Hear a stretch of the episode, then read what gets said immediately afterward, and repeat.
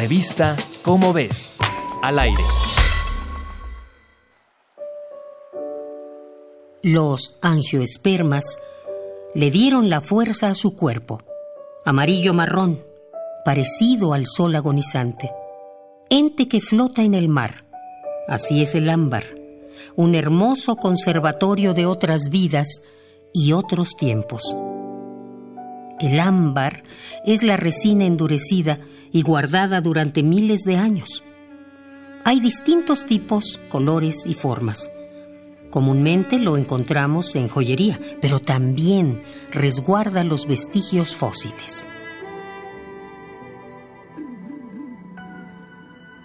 Científicos del Colegio de la Frontera Sur y de la UNAM, en colaboración con el Museo de Historia Natural de Londres, hallaron copépodos atrapados en ámbar en la región norte de Chiapas. Seguro te preguntarás qué son los copépodos. Este tipo de crustáceos forman parte del zooplancton acuático y son el primer eslabón de la red alimenticia acuática. Los cangrejos, camarones, langostas y langostinos son copépodos. El equipo científico localizó 69 copépodos en 14 piezas de ámbar, casi todos completos y en perfecto estado de conservación. Hallar estos microcrustáceos nos ayuda a conocer cómo eran los manglares hace 20 millones de años, al tiempo que los expertos investigan el origen de la abundancia actual de copépodos.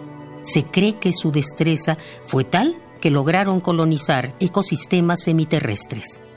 Así que cuando tengas ante ti piezas de ámbar, aprecia su color, su textura y sus formas ¿Qué vestigios nuestros investigarán en el futuro? ¿Estarán cubiertos de ámbar?